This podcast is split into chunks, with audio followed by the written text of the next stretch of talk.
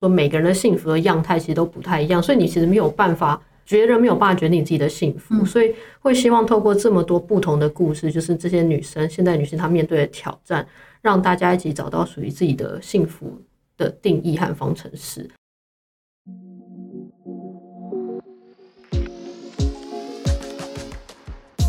嗨，各位 Care 的听众，欢迎来到 Leading Ladies 的单元。我是主持人 Tiffany，也是 Care 的创办人。在我们的节目中，透过我和各产业女性领导者的对话，了解 diversity、equity、inclusion、DEI 这个目前的显学，inclusive leadership、sustainability、growth mindset 等议题的讨论，以及更具全球视野观点的各产业 insight，和我们一起打造你的影响力，成为你想象的领袖。嗨，各位 Care 的听众，大家好，欢迎回到 Leading Ladies 的单元，我是主持人 Tiffany。我们今天要讲的呢，其实跟女性有非常切身的关系，也就是关于我们的，嗯，有点类似我们的幸福这个议题。其实我们在去年，呃，二零二零年的十一月就已经邀请到今天来的这位讲者跟我们讨论过，也就是冻卵人生的另一个可能。那转眼已经快要。一年又十个月了，啊，他自己也做了一些不一样的，踏上了一个不一样的决定。因为我记得那时候他来的时候才要决定要冻卵，那后来呢也成功的冻卵了。那不只是这样，也出了一本书。那我们今天欢迎到的呢是 One，他呢在二零一七到一九年在英国担任啊皇家艺术学院帝国理工大学的创新设计工程硕士课程的讲师。同时呢，他回台湾以后呢，是 TFC 的品牌长。那他也最近出了一本《冻卵预留卵实力：我的幸福我决定》这本畅销多周的一本书，也是他自己的故事。所以，我们接下来欢迎的呢，是我们的 One。Hello，大家好，我是 One，以及呢，我们的李怡轩医师。大家好，我是李怡轩医师。我们也请李医师先稍微介绍一下自己好了，然后等一下想请李医师来跟帮我们破解一些大家对于不管是冻卵或者是妇进妇产科做检查的一些可能有些迷思。那我之前呢是在呃长庚大学中西医双主修毕业，那毕业之后呢，在林口长庚完成妇产科的训练，拿到了妇产科的专科医师之后呢，就是在台北医学大学拿到升职的专科医师执照。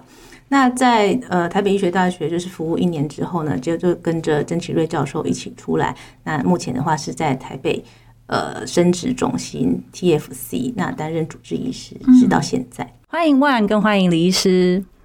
那万，我想要请你跟我们先分享你的心路历程，因为我们分别了一年几个月，right？然后其实你也经历了人生很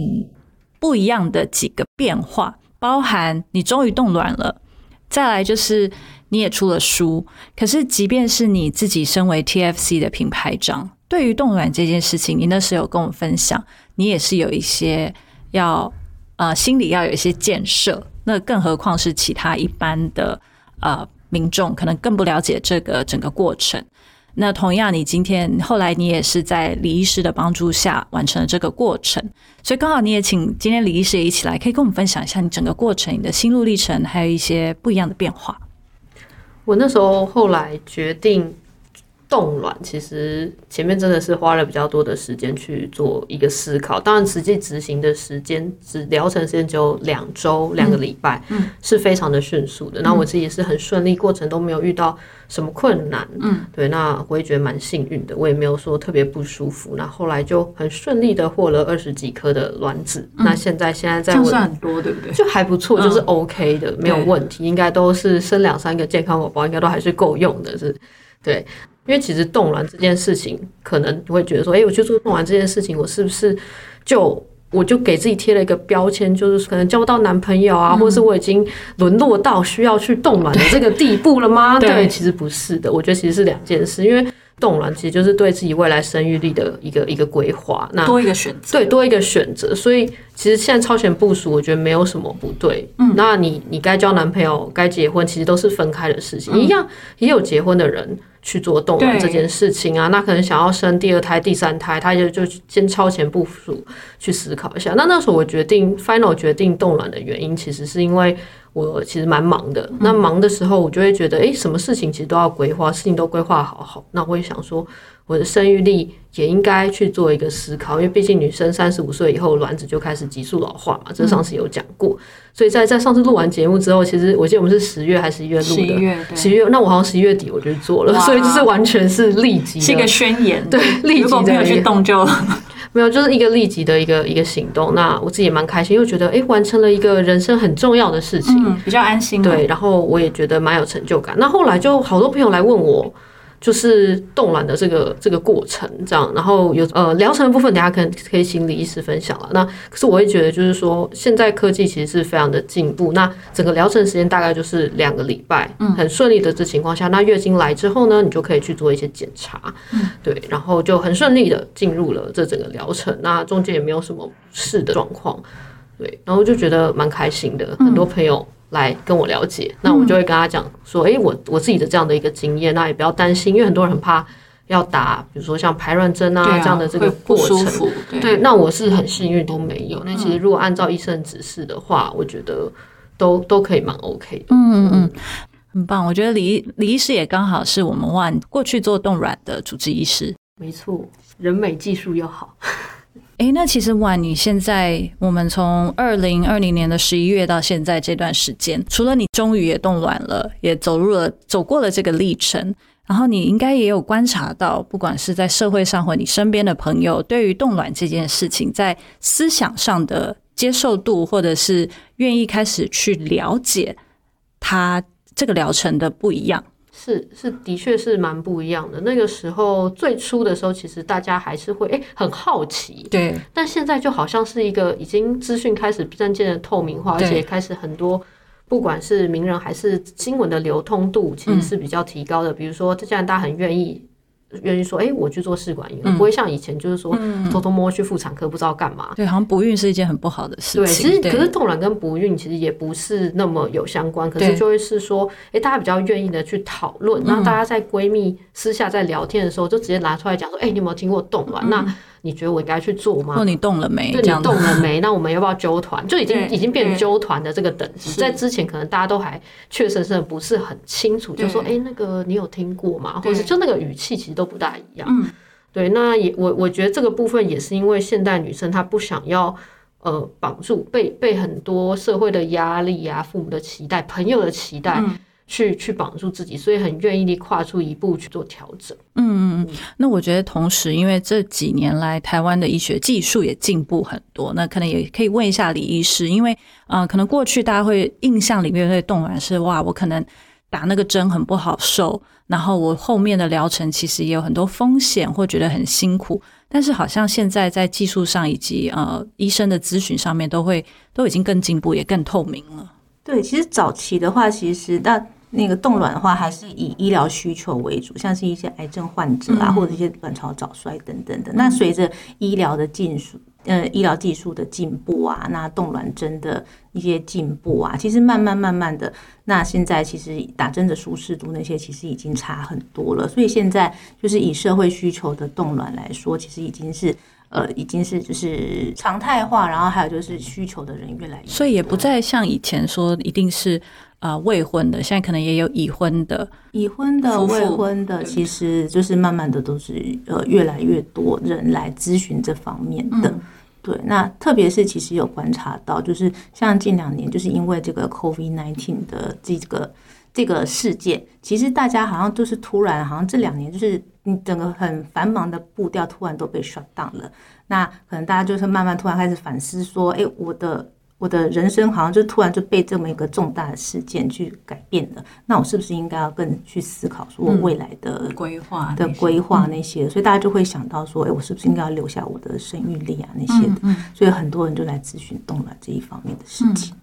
我我这边还可以补充一下，就是说，其实冻卵技术真的是这十年内进步很多，就是冷冻的技术，以前是那个慢速冷冻嘛，那现在是玻璃化的这个冷冻，其实是很快速的。嗯，对，是是有调整。那那其实它的解冻成功率也都是变高很多。冷冻是说你的呃卵拿出来以后的冷冻技术不。是不是，是我们的那个卵子冷冻技术。哦嗯，对，那个从二零一三年之后呢，就是呃，我们改成用玻璃化冷冻技术，让卵子冷冻之后解冻的存活率大为提高，所以品质也会更好。就是让它解冻之后的存活率变高，所以我们才可以把它拿来，就是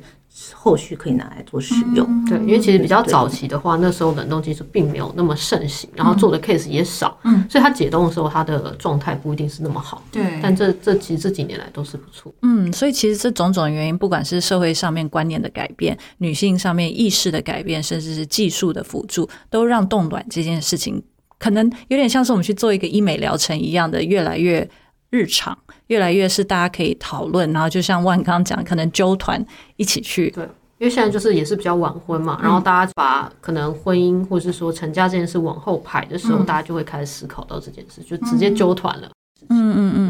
那其实我们也有聊到啊，女性真的是还是有一个生理时钟。那即便现在有了这个样的科技，但是我们自己可能还是要稍微保养一下，让我们的卵子更健康。那在这一块，我想请万来分享生活上，因为你在书里面也有分享饮食或者是运动，或者是啊面对压力的方式。那等一下也请李医师分享一些比较是医学常识上，我们怎么去做一些保养。是那保养的这个议题，其实是大家会常遇。呃，讨论到那我在这本书叫做《我的幸福我决定》里面，其实除了自己的冻卵经验以外，第五章就是在讲怎么保存自己的卵实力。那我们当然是会从呃，不管是饮食啊，还是生活上的层面去做一些调整。比如说，你要有一个均衡的运动。我自己本身是多囊性卵巢的体质，诶，这个可以请李医师说明。对啊，什么是多囊性？因为我们常听到很多女性说她有，就是可能会造成经期的不舒适或什么。那多囊不好吗？哦，它其实它是有一个诊断的标准的。以医学上的诊断标准来说，那就是你要符合说，呃，一个是慢性的不排卵。那慢性不排卵的话，它其实具体表现说，你可能就是月经可能呃很不规则，两三个月才来一次那种。然后另外的话，就是身体去抽血检查，可能会有呃就是雄性素过高的症状。那照超音波可能会看到你的卵巢上面有很多颗的。小卵泡，嗯，那这三个条件里面符合两个的话，就可以就是符合就是多囊性卵巢症候群的一个诊断。那这个通常多囊性卵巢的病人，他他的就是这样的话，他其实他就是会比较容易就是月经很不规则嘛，那就他可能会有一些不孕的一个情况。嗯，那以医学的状况来说的话，他就变成说他很有可能他会跟肥胖，那或者是说呢比较容易会。呃，会影响到跟一些新陈代谢症候群啊，然后还有我们比较担心的是跟呃子宫内膜癌症会有一些相关性。嗯嗯，对对，那好，谢谢谢谢林医师的补充。对，所以我刚刚我就讲，因为我自己本身是多囊的这个状况，所以我那时候就卵多嘛，就我在 超音波上就看到很多个呃小卵泡，然后另外一个就是我很容易胖。嗯，就是比较，我后来才知道，原来我那么容易发胖，是也也是因为我动脑去检查，我才知道自己是多囊，所以我知道自己很容易发胖的状况，我就开始调整饮食。所以其实，在动卵之后，我就调整完饮食后，我就瘦了十公斤。嗯，对，因为我就开始就是遵照医生，就是说，哎，叫我多吃一些高蛋白。那时候也是呃养卵，就是或是术后的这个一个恢复的期间，我就多吃高蛋白鸡汤，然后我就整个调整了饮食。其实我觉得要维持一个均衡的运动和饮食才是。让你的身体健康的一个重点，那不管是在术前术后都应该这么做。对，但是你刚讲到呃营养，或者是其实我觉得这是一个平很难抓的平衡，因为现代人其实很少人会吃的不够营养。我反而也有听过有一些女性她可能摄取太多保健品、维他命或中药，然后造成她的子宫有另外一个一些问题，像巧克力囊肿之类的吗？还是嗯，没有巧克力囊肿，它是应该是一个先天的体，它的其实它的。呃，原因的话，当然是跟先天的遗传啊，还有一些基因啊，还有一些后天的影响，呃，就是共同造成的。那其实我们在临床上常看到是说，就是你本身已经有这个体质了，然后你再就是后天摄取一些不知名的一些药物啊，或者是荷尔蒙，然后造成说它变成它更更更严重。对。就是真的是很难去平衡，说我到底吃怎么样才叫做符合我的体质，然后才又有照顾到我的。卵巢，我的卵子，但又不会让它造成过多的负担。其实饮食的部分，在呃书里面第五章大概有讲，某一些饮食和营养素其实是女性去可以去摄取的，比如说 Q10 或 DHEA。但是那通常是否，比如说卵巢机能已经比较衰竭的一个状况的时候，按照医生指示来吃。所以其实平常不要真的自己吃太多。那这一定要是按照医生在诊间里告诉你你要怎么吃才比较好。那在第五章里面也有讲到一些食谱，我自己本身蛮喜欢煮菜的啦，所以就是那时候就是有设计了一些食谱，像是温沙拉，就那种地中海型沙拉，其实都是不会太寒。对对对，就是会其实吃起来，我觉得都是有补充啊，比如说有一些野呃和胡胡桃、胡桃或是那个坚果类，那它都是很不错的、丰富的这个油脂。对，那当然我不是营养师，只是在过程中我就会有 research 到，其实补充这些是对自己身体很好。嗯，那当然还要维持一些简单的运动。那时候疫情期间嘛，所以大家不能去健身房，所以就是有说，哎、其实在自己在家里，甚至在久坐 work from home 久坐的时候，你能够做一些舒压的运动，用弹力带啊，然后做一些伸展。其实都很不错，嗯，其实尽量真的是要保持一些运动的习惯了，所以才能维持一些身心灵的平衡。对，那关于就是其他保养的部分，医学的部分要再询问一下李医师。因为我发现李医师你有个很特别的经历，是你其实是中西医学系双主修。嗯，那其实嗯，大部分我们都知道，大部分可能西医的理论跟中医的理论，大部分人会选一种，但是其实也越来越多新时代的女性，她其实当然还是会去看西医做检查等等，但是她也会用中医来让自己做保养。或者是去呃让自己吃一些保健，那在这块李医师有没有一些分享？嗯，对，其实，嗯，在中西医这方面，其实当然就是之前呃，我们都就是在呃在临床上面啦，其实真的是有很多女生她都会说，哎，她想要去吃中药，或者是说，哎，中医，她就说她的中医师觉得她的子宫很寒，或是怎么样，然后就会经痛什么的。对对对，但是其实你检查起来很多都不是这个样子的。嗯，那我会。通常我都会给他们一些建议，就是说呢，其实我们在我并不是说就是吃中药不好，相相反来说，其实有很多妇科疾病，它其实是以中药来说，它的治疗效果其实是非常有效的。对，但是在那个之前呢，我会建议就是你就是因为其实我们在我们的妇科疾病有很多，其实你的就是症状，它其实是你自己不知道的。对，那其实我会建议，就是你先在西医这边先做一个完整的检查，包括说像是超音波、一些抽血。那当你得到一个比较确定的诊断之后呢，那你再去就是再去吃中药。那你去吃中药也不是说盲目的，就是去吃一些补品。嗯，好，你必须是要去找就是专业的中医师，要去把脉、去辨证论治，根据你的症型去做一些就是跟你的症型是符合的，并不是说每个人好像很多人都会说，哎，我的月经量很少，是不是？是不是说我的子宫就是很寒？嗯，但是其实月经量很少这件事情，它有可能是像刚刚提到的多囊性卵巢。好了，那多囊性卵巢它其实它的月月经量很少，有很多它可能是它就是没有正常排卵的月经。嗯，那没有正常排卵的月经的话，它有时候它的内膜其实非常厚的。嗯，那有一些这类的病人，他其实他可能是比较呃偏肥胖。嗯，那中医它可能它辨证论治，它可能会。比较是偏向是，比如说像痰湿啊，那种比较是偏向实症的。嗯，那你如果这个时候你反而就是觉得你很虚，你很寒，去吃补药，那这样子反而是适得其反。对对，那你就是反而是越补越糟糕。嗯，哦，所以其实就是嗯，我们是可以接受说你去吃中药，但前提是说你要去找合格的中医师，然后针对你的。正型去去治疗，这样。嗯，而且我觉得完全就像李医师刚刚有讲，先可能先找西医做一些检查，要做好检查，就是确定诊断。嗯，对，知道自己的状态，对再来选比较合适的呃疗补方法，这样子。那婉这边，呃，你刚刚有提到你终于冻卵了，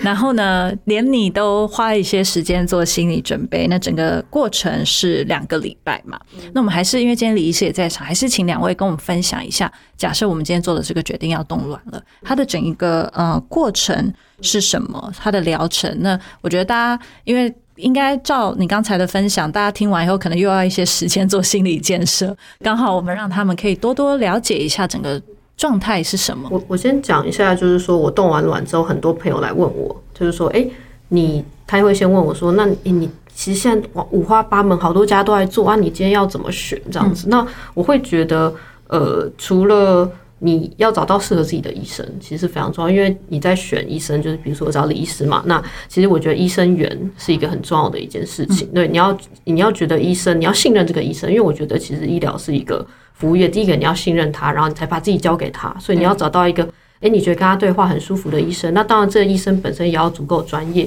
嗯，比如说他可能都有在呃，像李医师有念博士嘛，其实念博士的医生没有那么多，对，就是有呃有在学术上面有一些成就的，我觉得医生，然后或是有口碑的医生，我觉得是很重要的，因为今天就是他做得好，所以才会有口碑。那口碑出来，你就会知道说，诶，其实我的谁谁谁他推荐哪一个医生，我在那边做成功。所以其实从口碑行销去了解这个医生到底。他是真的好医生，还是他其实只是花很多广告？对，其实是有差别的，所以要自己要先去评判。那当然最重要的还是你进诊间那个感觉。如果这医生给你感觉很不错，那你就可以选择他。嗯，对，那这是第一点。然后第二个就是说，当然就是说，呃，可能我觉得器材啊和实验室其实也是很重要，因为我们的胚胎或是卵子最后其实是在实验室里面。去做一个保存和处理的，他甚至要住培养箱。那那是谁在管理培养箱呢？就是我们的胚胎的技术员。嗯，对，所以有资深的实验室胚胎技术员，他跟医生比起来，医生他其实是一个大厨，那二厨其实就是胚胎技术员。他们两个要联手，才会让你的卵子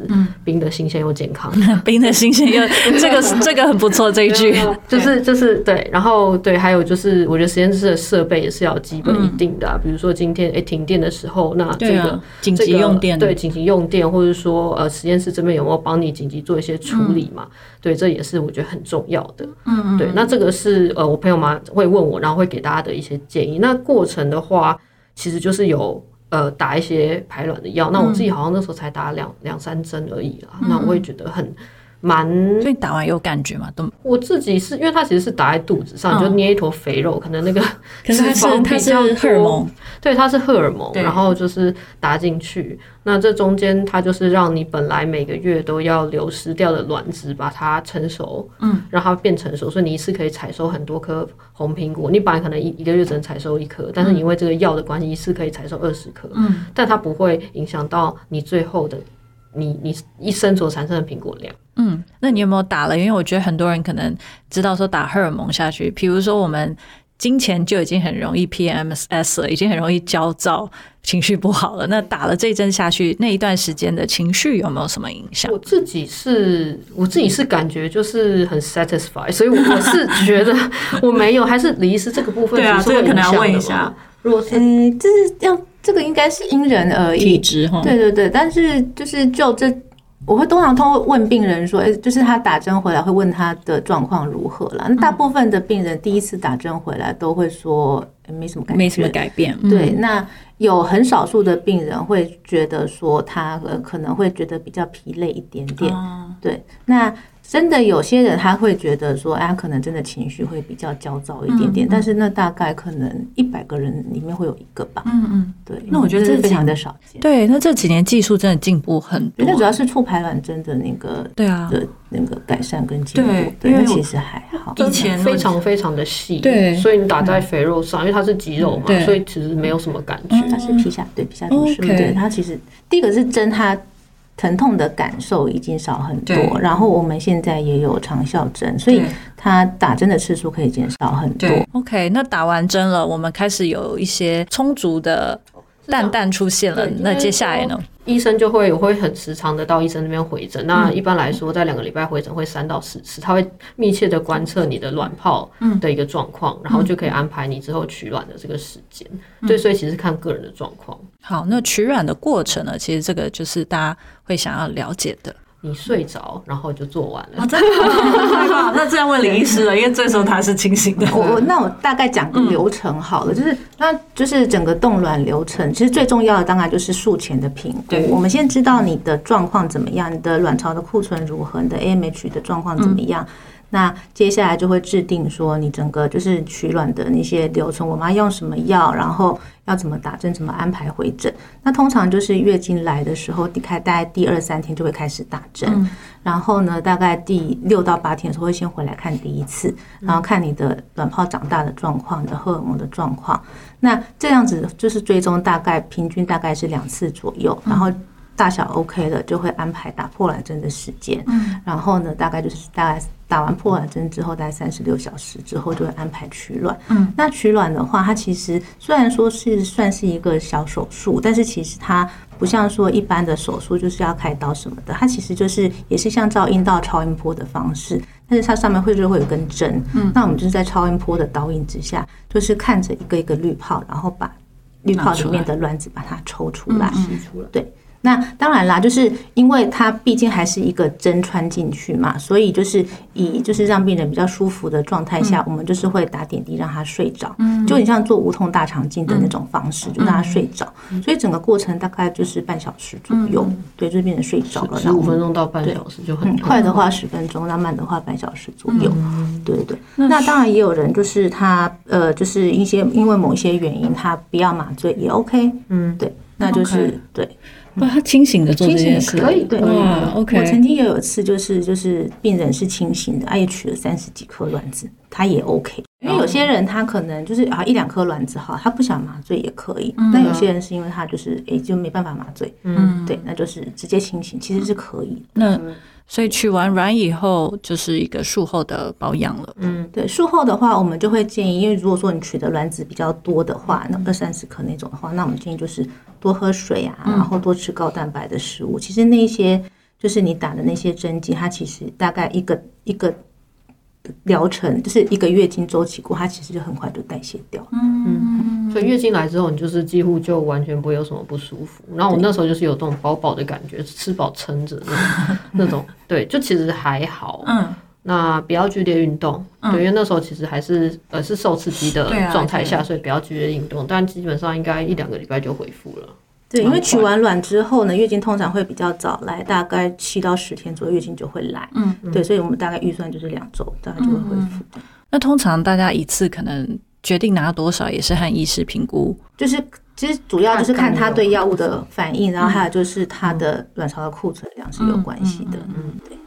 很酷诶，那像万你这样子整个过程，你把它写在书里面，有没有哪些案例是想要跟我们分享？除了你自己以外，可能你身边的朋友或是李医师的病人里面，是比较可以让大家不管是借鉴或者是呃分享的。嗯，其实这本书里面就分享了十二个案例的故事，我是觉得都是现代女性在追求幸福的一种一种样态，因为他们都是面对了不同的挑战，所以最后才不约而同选择冻卵来作为一项，呃，他们呃对未来的一个弹性的一个选择。那中间我想要分享的一个故事就是说，诶，我有个朋友，那他其实蛮早结婚，但是其实也蛮早离婚。那大家其实现在对于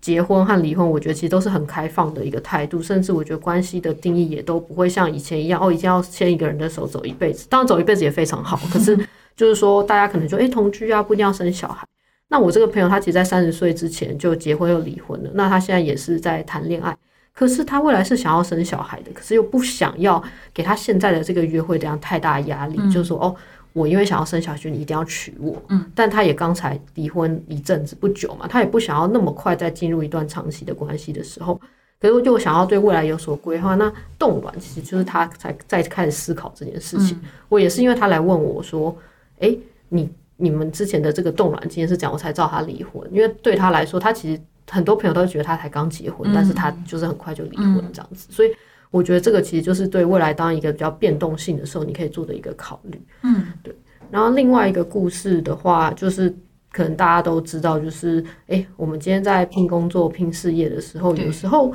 在感情的学分上不一定有得的很高分，因为你可能就把时间花在比如说事业的冲刺上面。那甚至有另外一种就是太受欢迎了，不知道如何选择，就是他其实有很多选择的方向，或是暂时没有遇到对的人的时候，其实去做动卵这件事情，其实可以让他暂时的，我觉得心灵是比较安定的，因为他就觉得、诶自己帮自己做了一件事情，我之后不会再被人家逼着说，哎、你那时候你是没有办法生，你生不出来，因为年纪大了。对，而是社会的压力反而也是一个他他就说，其实哎、诶我有做了这件事情，然后我之后可以自己选择要不要使用我这些对冻存的卵子，也不会像是像有甚至有些结婚的对呃 couple，他们就不会再受到长辈的这个压力，因为他自己可以告诉长辈说，因为他也是尊重长辈的意见，啊因为他当然是希望长辈会希望说，哎、你们还是要有下一代啊，都已经结婚了，可是其实。夫妻之间或是 couple 之间，他们有自己的规划，他们甚至真是想要冲刺，或者他们时间就是觉得表不同，对，现在就是他想要多存一点钱，他也不是不要，他只是想多存一点钱。那他可以做这件事，也是给家人一个交代，就是说，诶，我真的有在思考这件事情，他们不要担心。嗯嗯像这样，我觉得就是可以很 balance 的，让他多方面都去考虑。那我觉得这其实就是我想说，这是应该是现代大家都有在思考到面对的事情吧。因为老实说，你其实要存一笔金，然后为未来的做不同的规划，我觉得其实都是要花时间的。嗯。既然讲到那个经济，那其实像冻卵的疗程，现在一般的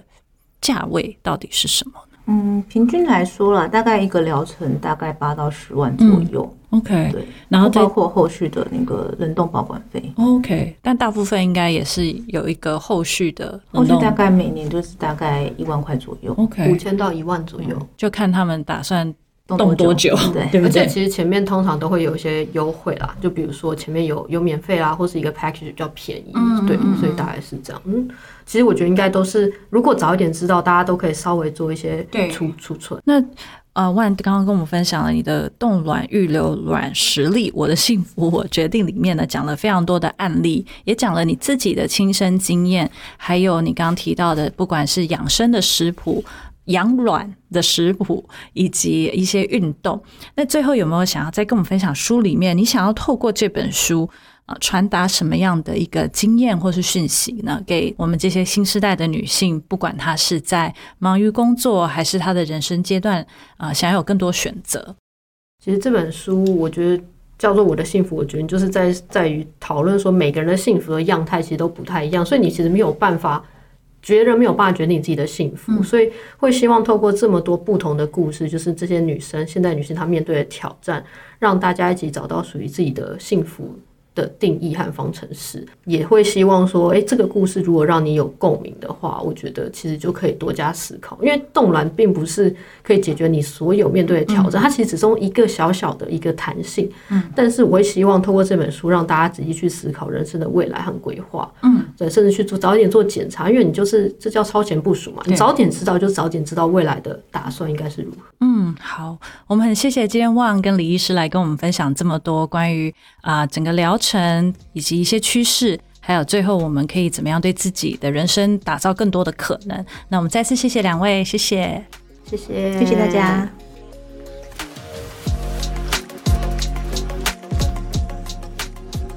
喜欢这集的内容吗？欢迎在 Apple Podcast、Spotify 或直接在本集描述中最底下的链接评分留言，让我们知道你的想法。除了 Podcast 外，Care 更有很棒的线下 experience。我们在每月策展各式主题活动，从小型亲密的商业主题 Salon Talk，到集结商业领袖的大型论坛，到为了我们的身心灵充电的度假，以及年末会员专属的 Gala 聚餐等。透过这些活动，会员还能够独家享受小班领导力的成长课程，以及圆桌聚餐，认识更多的产业领袖。更多详情，请点击本集叙述中成为 CareHer 会员的连结了解。